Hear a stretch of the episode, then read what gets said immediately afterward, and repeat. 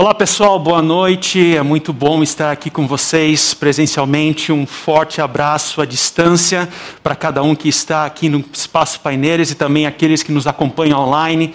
Um forte abraço online. Se você ainda não me conhece, não tem problema, meu nome é André, eu sou um dos pastores aqui da comunidade, da equipe pastoral. A minha família e eu recém chegamos na cidade de Campinas, então uh, tudo é novo para nós. Eu iniciei em julho e, como vocês podem ver, o sotaque aqui é do sul. Né? É uma alegria muito grande estar aqui com vocês em Campinas, uh, servindo com alegria essa comunidade e também o reino de Deus. Eu quero deixar aqui o meu registro de agradecimento a cada um uh, de vocês pela hospitalidade da comunidade. Uh, isso, a minha família e eu ficamos muito gratos pelo todo amor, cuidado e amparo. Uh, eu faço parte de um programa aqui da comunidade de, que, que abre espaço para jovens pastores apesar de que eu não me considero mais tão jovem assim, né? Mas como eu estive no período acadêmico por um longo período, também atuando na área da pesquisa, eu estou iniciando agora ah, no ministério pastoral e eu fico muito feliz de estar fazendo e começando isso aqui hoje com vocês, ok? Bem, ah, Hoje nós daremos continuidade à nossa série de mensagens do Grande Reset. Se você hoje nos visita pela primeira vez, ou então também no online, ou apenas uma brevíssima contextualização aqui, o Grande Reset é uma expressão que ganha popularidade no contexto do Fórum Econômico Mundial. E a reflexão que se propõe é que a humanidade, no período pós-pandemia, precisará dar uma reinicialização na forma como concebe as relações humanas, na forma como concebe todos os assuntos em relação ao mundo, uma reinicialização na área econômica, uma reinicialização na área política, uma reinicialização na área social, nas áreas humanas e assim por diante. Mas o fio vermelho que nós temos trabalhado aqui nessa série, a temática que nós temos tratado ao longo dessa série de mensagens é que o verdadeiro reset não é uma transformação que ocorre de fora para dentro, a partir de perspectivas e filosofias humanas. O verdadeiro reset, ele acontece de dentro para fora, quando a graça de Deus nos alcança. Quando a graça de Deus, ela, ela encontra, me encontra, nos encontra no íntimo do nosso ser, mostrando e revelando o nosso pecado, mas também apontando para a graça de Deus. E esse é o verdadeiro reset que o mundo precisa. E esse reset que acontece de dentro para fora, ela traz implicações para todas as áreas da vida. E uma dessas áreas, que é um tema bem sensível, mas de extrema importância, encontra-se nas relações humanas, reiniciando as relações, das rupturas à restauração. Por que, que a gente precisa trabalhar nesse tema? Porque a pandemia ela foi caracterizada pela, por muitas tensões e conflitos. Fam amigos e familiares se dividiram entre os que usam máscara e aqueles que não usam máscara. Aqueles que são a favor da vacina e os que são contrários à vacina. Aqueles que mantêm distanciamento social e os que não mantêm distanciamento social. E a consequência disso é que a sociedade toda ela se fragmentou de tal forma, polarizou de tal forma, que essa ruptura ela também alcançou o núcleo familiar, o núcleo comunitário. De repente, filhos que cresceram admirando os pais se veem com espinhos no coração por causa de diferentes opiniões. Eu conheci um rapaz em que ele disse que ah, aquela conversa de jantar na mesa com os pais ficou muito difícil, insustentável, porque tudo entra em política. Está falando de futebol, política. Você fala do céu azul que está bonito, política. É as flores do jardim, política. E chegou numa situação insustentável. Ele compartilhava aquilo comigo. O que eu vou fazer agora? Ou então, pais que investiram tempo e amor no crescimento dos filhos, de repente encontram um hiato nos relacionamentos familiares, um hiato no coração, distanciamento existente entre pais e filhos. Nas comunidades, pastores que dividiram quarto no seminário, irmãos e irmãs que cresceram juntos durante décadas na comunidade, oravam juntos, de repente estão se gladiando em público, nos bastidores, ah, nas redes sociais, assim por diante. Ou seja, é um tema extremamente sensível, extremamente importante, extremamente importante, é uma situação muito delicada, mas que a gente não pode deixar passar em branco. E nesse sentido, o desafio que nós temos hoje está em identificar os cacos de ruptura de relacionamentos no chão sermos desafiados pelo amor, pela graça de Deus, pela restauração do próprio Deus em nós, para buscar a restauração de relacionamentos com o outro. O objetivo da nossa reflexão aqui hoje não é saber se o teu posicionamento acerca dos diversos assuntos e temas está certo ou errado. O objetivo da nossa reflexão hoje não é saber se a tua opinião ela é parecida, igual à minha ou não. O objetivo da nossa reflexão também não é fazer com que você não tenha opinião nenhuma, como se nós fôssemos uma tábula rasa, neutro, sem opinião. Não, de jeito maneira alguma. Mas o objetivo dessa reflexão está se no debate entre a posição A versus B, versus C, versus D, elevado ao quadrado, porque tudo na pandemia foi potencializado, se isso for igual a ruptura de relacionamentos, esse é o objetivo da nossa reflexão hoje.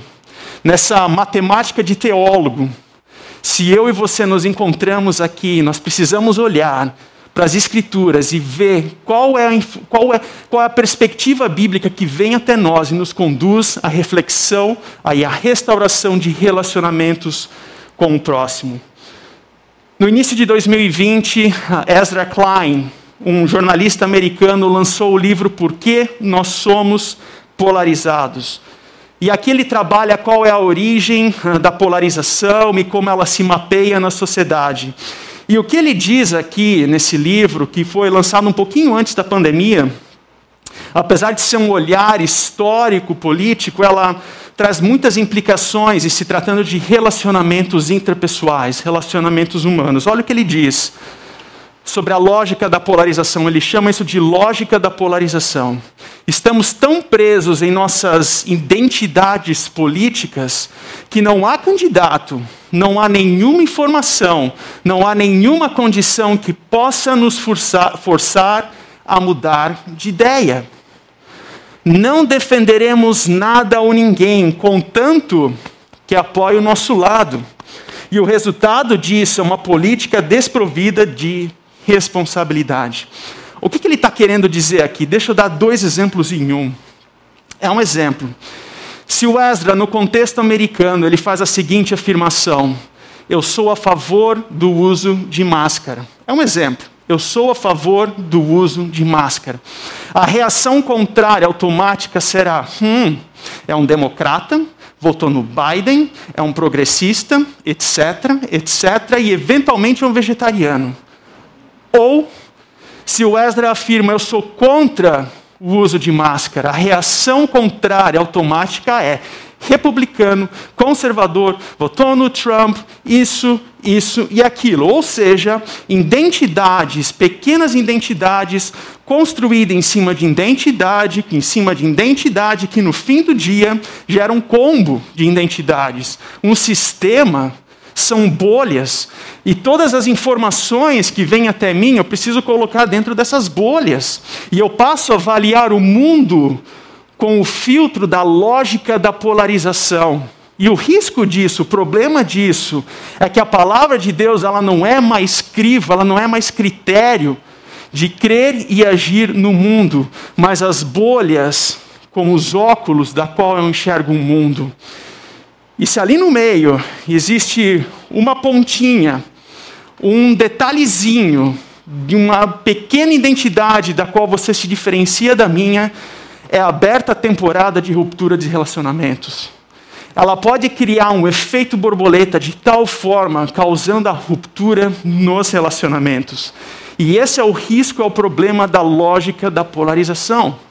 Mas Paulo, ele faz um contraponto a isso. O apóstolo Paulo, em Efésios 1, ele coloca qual é o local da nossa identidade. E assim ele diz: Antes da criação do mundo, em amor, Deus nos predestinou para sermos adotados como filhos, por meio de Jesus Cristo. A identidade, a nossa identidade, elas não estão nas bolhas, nas pequenas identidades, mas a nossa identidade, ela se encontra como filho e filha de Deus por meio de Jesus. Porque essas identidades, essas catalogações, elas possuem dezenas de anos, centenas de anos, algumas centenas de anos, mas a minha e a tua identidade como filho e filha de Deus é datada de antes da criação do mundo. Acho que tem uma diferença aqui, né? Uma diferença. Antes da criação do mundo. E esse é um tema que nós vamos trabalhar no Chakra Talk, nós vamos aprofundar lá. Então eu convido você a acessar o Chakra Talk dessa semana, onde nós vamos trabalhar esse tema da identidade. Uma reportagem da Veja, publicada no início do mês de setembro, agora, sob o título A Polarização como Vício, descreve que a ruptura, a polarização é um nicho de mercado, a polarização é um business. Para um bom número de pessoas, ajudar a pôr fogo no circo se tornou um bom negócio. Não é interessante isso? Porque a consequência disso é que para alimentar a minha bolha, a minha lógica da polarização, eu vou ter que consumir aquele youtuber do momento. Eu vou ter que acessar o blog que lacra. Eu vou ter que acessar aquele jornalista ou site que, que causa. Né? São esses termos que surgem com, com o advento da internet, das mídias sociais. E é claro, nós todos temos a liberdade de acessar o conteúdo conforme a nossa consciência, esse não é o ponto. Mas vale a reflexão de se pensar que a lógica da polarização que nós vivemos na nossa sociedade é também um business, é nicho de mercado para muitas pessoas. E a pergunta que nós precisamos refletir hoje é: de que forma que a palavra de Deus, ela orienta, ela nos orienta para a restauração de relacionamentos, para que fundamentada na nossa identidade como filho e filha de Deus, nós busquemos a restauração com as pessoas ao nosso redor. E como ponto de partida, nós precisamos olhar aqui para esse plano de Deus na história. Esse é um, é um, ponto, é um foco que nós temos aqui na chácara, no sentido que a gente precisa refletir acerca do nosso tema à luz dessa grande narrativa, dessa grande história. E a cosmovisão cristã, ela compreende que Deus criou o um mundo em perfeição e harmonia quando Deus criou homem e mulher, ali não era apenas um protótipo do plano perfeito do casamento aos olhos de Deus, mas também era um protótipo de uma sociedade perfeita aos olhos de Deus. A minha identidade eu encontro no outro. Nós não fomos feitos para vivermos sozinhos, mas no âmbito social nós fomos criados para viver em relacionamentos uns com os outros decorre que por causa do pecado, por causa do pecado dos nossos primeiros pais, ocorre a ruptura desse meu relacionamento com Deus, do relacionamento do ser humano com ele mesmo. Como diria Milton Nascimento, eu caçador de mim. É o ser humano procurando, cavocando a sua identidade em si mesmo, mas também causa ruptura com o outro ser humano, com o outro, e é também com a criação. E aqui um detalhe que a gente precisa sempre lembrar acerca do pecado, porque na nossa cultura, pecado já virou até mesmo um nome de novela, mas pecado na Bíblia é sério. Pecado é uma separação, é natureza. Sem a graça e o amor de Deus não significa que eu peco uma vez ou outra, mas eu não faço nada além de pecar. E por causa dessa, dessa, dessa situação de perdição, Deus entrou na história, primeiramente a partir de um povo, para que o relacionamento com as outras nações fosse restaurado.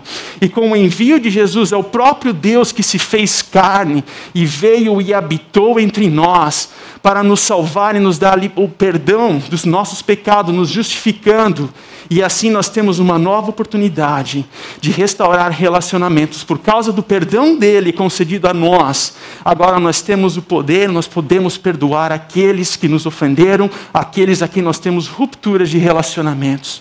E a igreja, ela vive aqui nesse interim. Ela vive nesse interim como agente de reconciliação no mundo. Agente de reconciliação no mundo.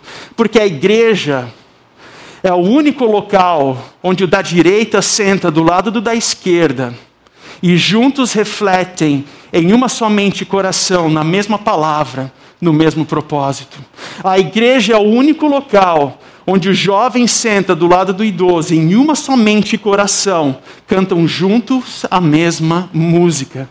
A igreja é o único local onde o empresário bem-sucedido, isso eu vi com os meus olhos, o empresário bem-sucedido e um morador de rua caminham lado a lado, e essa era a prática na comunidade, eles caminham lado a lado e vêm até a mesa para participar da ceia do Senhor. Nenhum outro lugar você verá isso. Mas a igreja, a partir da sua unidade, ela traz um testemunho ao mundo do dia em que não haverá mais inimizade. A igreja, na sua unidade, mesmo em meio a diferenças, ela testemunha ao mundo o dia em que não haverá mais rupturas. E nesse sentido, o texto que eu gostaria de refletir com vocês hoje, ele se encontra no livro de Efésios. E Paulo escreve essa carta tendo em mente um conflito que existia ali naquela comunidade ali, ali naquele local entre os cristãos de origem judaica, ou seja, aqueles que vieram ah, da linhagem de Abraão, e os cristãos de origem gentílica, conversos de religiões pagãs ali da, da região. E todo esse conflito, ele era potencializado com o fato de que Éfeso era um, era um hub, era um centro cultural religioso, era um centro cultural extremamente próspero e, e, toda aquela realidade cultural externa também infiltrava na igreja de tal forma que causava ruptura no seio da comunidade de Éfeso, a ponto que o livro de Apocalipse menciona que a igreja de Éfeso perdeu o primeiro amor. Perdeu o primeiro amor, perdeu o zelo pela salvação, perdeu o zelo pelo amor de Deus, a simplicidade da fé. E quando nós olhamos para a estrutura do livro de Efésios, a gente vê que a unidade é um fio vermelho que perpassa todos os capítulos. A unidade na identidade, que eu acabei de mencionar. No capítulo 2, a unidade na salvação. Pela graça de Deus nós somos salvos, mediante a fé, isso é dom de Deus, isso é graça de Deus, para que nós não venhamos a nos glorificar. Isso é, isso é dom, é justificação de Deus a nós, e como consequência disso, conduz a unidade no corpo. É o sotaque do sul, é o sotaque do nordeste, é o sotaque do sudeste, etc. Nós somos um no mesmo corpo, mas também nós somos unidos no discipulado. E aqui eu convido para você assistir a terceira mensagem dessa série, onde o pastor Ricardo Agreste ele menciona justamente sobre esse ponto do capítulo 4, que nós estamos unidos no discipulado ao mundo. E o foco da nossa reflexão hoje se encontra justamente nesse ponto, a unidade de relacionamentos. Como é que Paulo, então, trabalha o tema da restauração de relacionamentos que estão em ruptura? E ele começa essa parte B, esse capítulo 4, com uma situação. E aqui ele descreve um problema.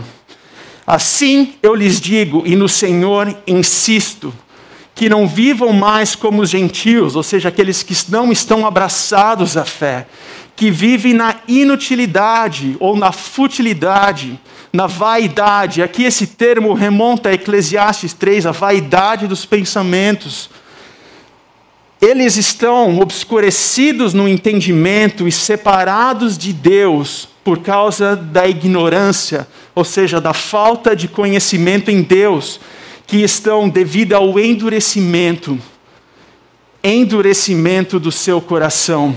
E tendo perdido toda a sensibilidade, ou seja, não choram mais o pecado, eles se entregaram à depravação, à imoralidade, cometendo com avidez toda espécie de impureza.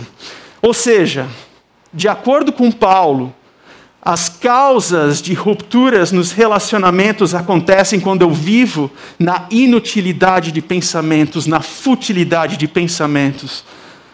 É como se eu dissesse: a tua opinião sobre os diversos temas é sempre bem-vindo, desde que igual a minha. Eu nunca ouvi alguém falar isso, mas quando você olha nas redes sociais, Parece que é esse o ponto propulsor do debate. A tua opinião, legal, é muito boa, muito bem-vinda, desde que ela seja igual à minha. Isso é egoísmo, isso é futilidade, isso é vaidade. Ao mesmo tempo, para Paulo, rupturas acontecem devido ao endurecimento do nosso coração. E a mensagem da semana passada ela abordou justamente esse tema.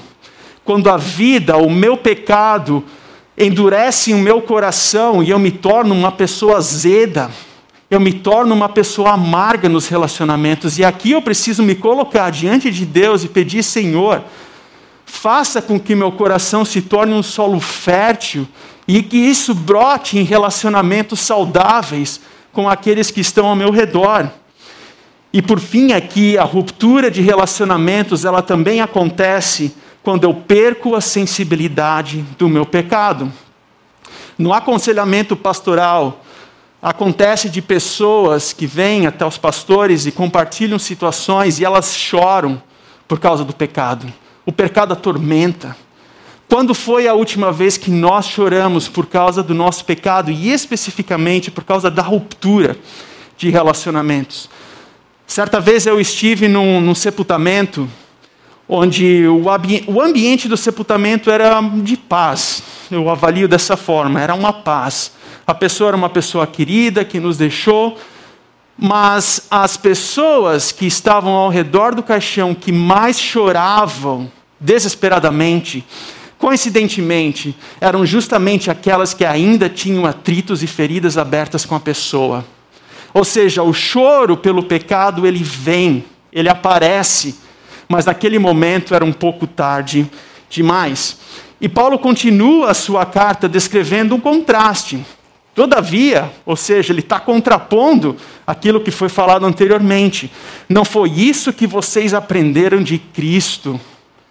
O aprender aqui não é um aprender intelectual meramente, mas é um aprender de discipulado, de crer e agir, de fato, vocês ouviram falar dele e nele foram ensinados de acordo com a verdade que está em Jesus. A verdade no mundo pós-moderno da qual nós vivemos, praticamente tudo é verdade. Mas Paulo ele está colocando a verdade, o fundamento da sua verdade, aonde? Em Jesus. Quanto à antiga maneira de viver, vocês foram ensinados a despir-se, a abrir mão a rejeitar o velho homem que se corrompe por desejos enganosos e a serem renovados no modo de pensar e a revestir-se, a colocar para si uma nova atitude de novo homem criado para ser semelhante a Deus em justiça e em santidade proveniente da verdade. Aqui existem dois verbos importantes: despir e revestir. E nós vamos ver na sequência desse texto como Paulo traz princípios práticos daquilo de atitudes que nós precisamos abrir mão e atitudes que nós precisamos colocar no lugar. É como num jogo onde o técnico, quando ele tira um jogador, ele não tira um jogador para ficar com um time a menos, com um jogador a menos, mas ele coloca outro no lugar para dar uma nova dinâmica no jogo. E aqui Paulo está tratando, ó, vocês vão abrir mão dessas atitudes, mas nutram o coração de vocês com novas atitudes que venham a frutificar em relacionamentos. Mas um ponto bem importante é que para Paulo desejos enganosos não pertencem, não é compatível em ser semelhante a Deus em justiça. O que, que Paulo está querendo dizer aqui? É que rupturas nos relacionamentos acontecem quando eu me corrompo por desejos enganosos, desejos enganosos. E a reflexão que a gente precisa fazer aqui com toda a humildade do mundo, até que ponto a polarização política que nós temos no nosso país, isso é fruto de um desejo piedoso que busca a justiça no país, ou isso é fruto de desejos enganosos da idolatria. Fica a reflexão para nós com toda humildade. E para Paulo, a, a, a, restauração do relacionamento ela acontece quando nós nos tornamos semelhante a Deus em justiça. O que isso quer dizer? Porque eu fui perdoado por Deus, agora eu libero o perdão. Porque ele nos alcançou, nos reconciliou consigo mesmo, então agora eu busco a reconciliação com o próximo. Porque ele nos amou primeiro, agora eu amo ao próximo. Isso significa ser semelhante a Deus em justiça. Mas Paulo dá sequência aqui à sua carta com uma advertência. Portanto, cada um de vocês deve abandonar, despir a mentira e falar, revestir a verdade ao seu próximo, pois todos somos membros de um só corpo. Quando vocês ficarem irados, não pequem. O que é interessante porque a ira, a ira possui seu local. A ira é como se fosse uma bandeira amarela sinalizando: opa, aqui é uma injustiça, aqui é uma ofensa a ira ela possui o seu local de advertência. No entanto, a pergunta que fica é o que eu faço com aquilo? Qual é o próximo passo que eu dou com aquela ira? O que eu faço? E nesse sentido, o que Paulo diz é: apaziguem a ira antes que o sol se ponha. Ou seja, se ocorrer alguma situação que pode gerar uma ruptura, resolva ali imediatamente. É mesmo quando não sei se vocês já passaram por isso, você faz um comentário para alguém e eventualmente você não usa a palavra certa, o tom de voz correto, e a pessoa fica ofendida, mas não fala nada. Aí passa um tempo, ela já não cumprimenta direito, passa mais um tempo, aí ela já não olha direito para você, e quando você chega e diz: Oh, o que está acontecendo? A reação é: lembra aquela vez em que você disse isso, isso, isso, aquilo? Ou seja, é uma proporção gigantesca que o que Paulo está querendo dizer assim, ó, apaziguem, resolve isso o mais rápido possível. Por quê? Senão nós estaremos dando lugar ao diabo. Isso é sério. Isso é muito sério, dar lugar ao diabo. Isso me lembra uma passagem de 1 João, no capítulo 4 quando o evangelista disse: Se alguém afirmar eu amo a Deus, mas odiar o seu irmão, é mentiroso. E a imagem que me vem aqui a partir desse versículo é: se eu construo um muro, se eu construo um muro contra o próximo, eu construo uma laje, um teto contra o próprio Deus. Quanto maior é o muro, quanto mais fortificado é o muro que eu construo contra o próximo, mais forte e substancial é a minha laje contra Deus. Não deem lugar ao diabo. E o que furtava, não furte mais. O tempo verbal aqui é uma ação que acontecia no passado e não mais acontece. O que furtava, não furte mais. O que causava intriga no passado, não cause mais intriga. O que fofocava no passado, não mais fofoque. Antes trabalhe, fazendo algo de útil com as mãos. Para quê? Ou seja, para que indica um propósito. Isso não é uma lista do pode ou não pode. Isso não é uma lista legalista e moralista, mas indica propósito, indica um rumo para que tenha o que repartir com quem estiver em necessidade, ou seja, serviço e amor ao próximo. E para Paulo, a restauração acontece quando há virtude, falar a verdade, mansidão, controle da ira e ética quando eu trabalhava numa empresa, quando eu iniciei minha jornada na empresa lá no Sul, no início dos anos 2000, ah, e aqui eu já estou indicando a minha idade também, né? Ah, o, o, o, diretor da empresa, é, eventualmente, ele trazia o candidato à prefeitura para fazer o seu comício ali com os colaboradores da empresa. E quando terminava o evento, os que eram da oposição, no máximo eles faziam alguma piada do tipo: ah, se ele prometeu que cumprir, se, se, ele, se ele cumpriu o que prometeu, nós vamos morar na Alemanha. E acabava por ali, todo mundo ia para o seu local de trabalho e continuava a vida.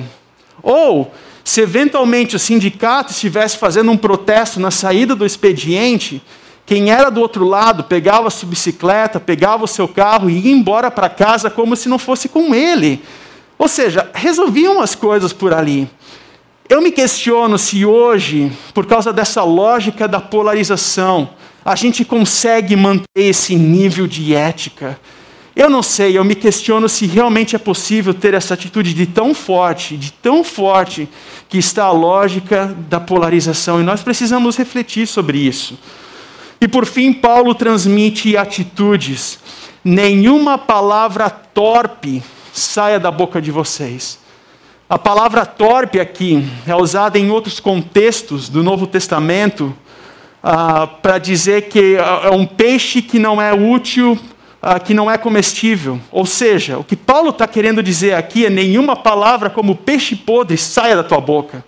Nenhuma palavra que venha ofender, que é podre, que venha destruir pessoas, mas apenas o que for útil para edificar, para construir os outros, conforme a necessidade, para que, propósito, conceda graça aos que ouvem, que aquilo soe como música, graça aos que ouvem.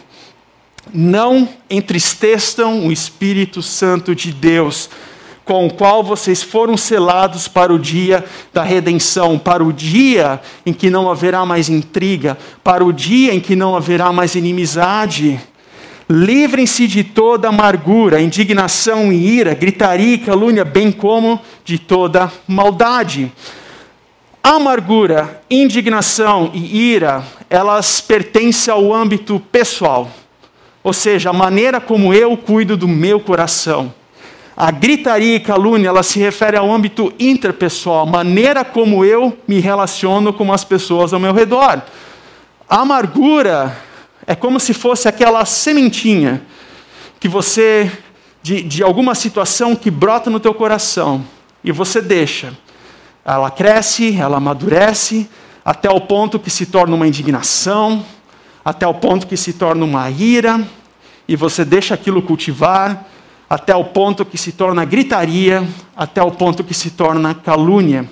O que Paulo está nos orientando aqui é para que a gente venha despir, abrir mão dessas atitudes. Mas ele também nos encoraja para colocarmos novas atitudes. Sejam bondosos, bondade, seja fino, seja sharp. Aqui, nessa palavra, alguns acadêmicos dizem que Paulo está fazendo um jogo de palavras, porque a palavra bondosos ela é muito parecida com Cristo. Ou seja, ele estaria dizendo: seja bondoso como Cristo foi bondoso contigo. Seja como Cristo, assim que, assim como ele se entregou por ti, morrendo na cruz pelos teus e os meus pecados, essa bondade agora reflita nos outros, seja compassivo uns para os outros, perdoando-se mutuamente, assim como Deus os perdoou em Cristo. E esse é o paradigma da restauração. Esse é o paradigma da restauração. Assim como Deus nos perdoou em Cristo, eu agora restauro, perdoo e libero perdão para o próximo. E uma passagem que me vem à mente é de Miqueias 7:19, quando diz que Deus lançará todos os nossos pecados na profundeza do mar. Ou seja, o nível mais fundo de profundidade do mar possui 11 mil metros. Isso é mais profundo que a altura do Monte Everest. Nós poderíamos colocar o Monte Everest dentro da profundidade do mar e ele ainda encobriria, pois lá, lá na profundidade, lá é o local que Deus lançou os teus pecados, quando ele te perdoou ali na cruz.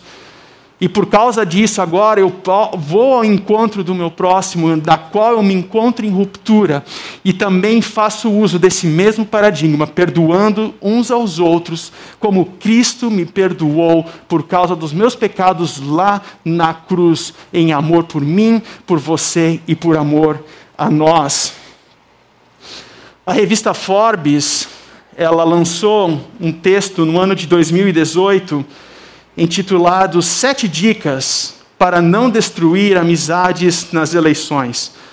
As eleições, elas estão daqui a um ano, mas eu penso que ela é muito pertinente, apesar de que ela foi publicada no ano de 2018, eu penso que ela é muito pertinente para os dias atuais.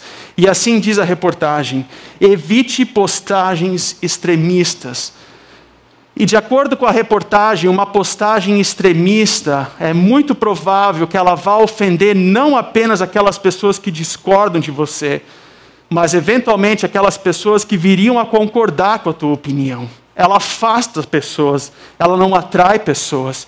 Esteja sempre disposto a ouvir, disposto a ouvir. Não faça ataques pessoais. E aqui existe uma diferença entre você ah, discordar daquilo que a pessoa acredita ou defende e discordar da dignidade da pessoa.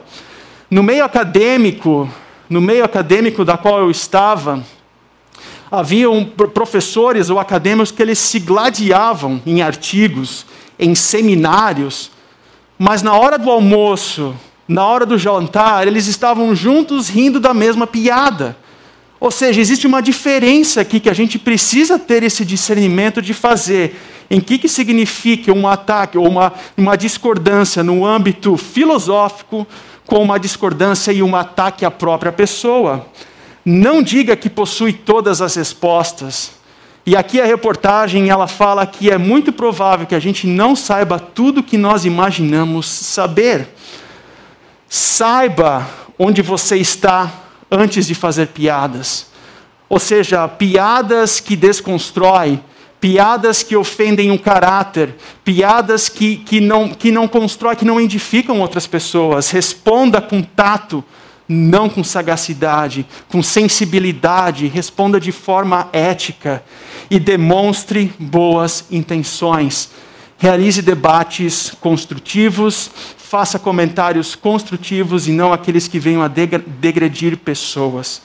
Mas se mesmo assim no meio disso tudo houveram rupturas, aqui eu trago alguns princípios para refletir e praticar. Identifique os relacionamentos que você rompeu. Identifique, ore, liste os nomes, liste os motivos, ore, liste os nomes, liste os motivos. Vá ao encontro dessas pessoas, peça perdão libere perdão.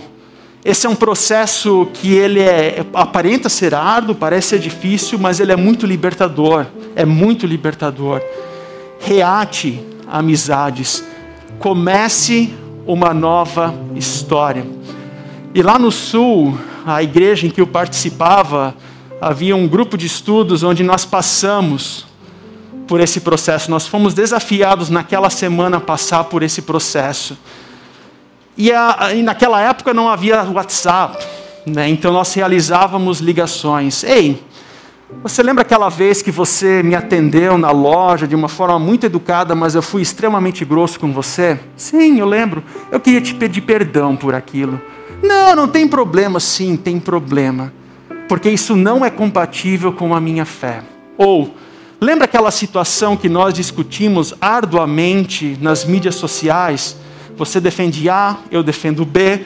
Você continua defendendo A, eu continuo bem. Pois bem, eu queria dizer para você que eu te respeito e que eu te admiro, apesar das nossas diferenças. Reate amizades e comece uma nova história.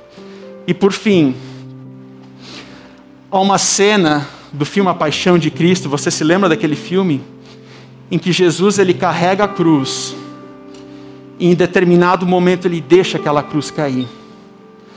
E a Maria, que está à distância, ela vem ao encontro de Jesus para tentar auxiliá-lo. E Jesus levanta aquela cruz e ele diz: Mulher, eis que faço novas todas as coisas.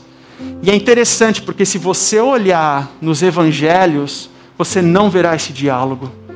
Mas essa é um ensinamento, é uma passagem que vem do livro de Apocalipse, quando ele fará novas todas as coisas de forma plena. Mas hoje nós temos a oportunidade de vivermos esse grande reset nas nossas vidas. E a graça de Deus é o reset que o mundo precisa. Porque aquilo que ele fez na cruz por nós não foi a turismo, mas foi para nos salvar e dar novidade de vida para que nós possamos ter um novo relacionamento com Deus e restaurar relacionamentos com o próximo. Que Deus nos abençoe.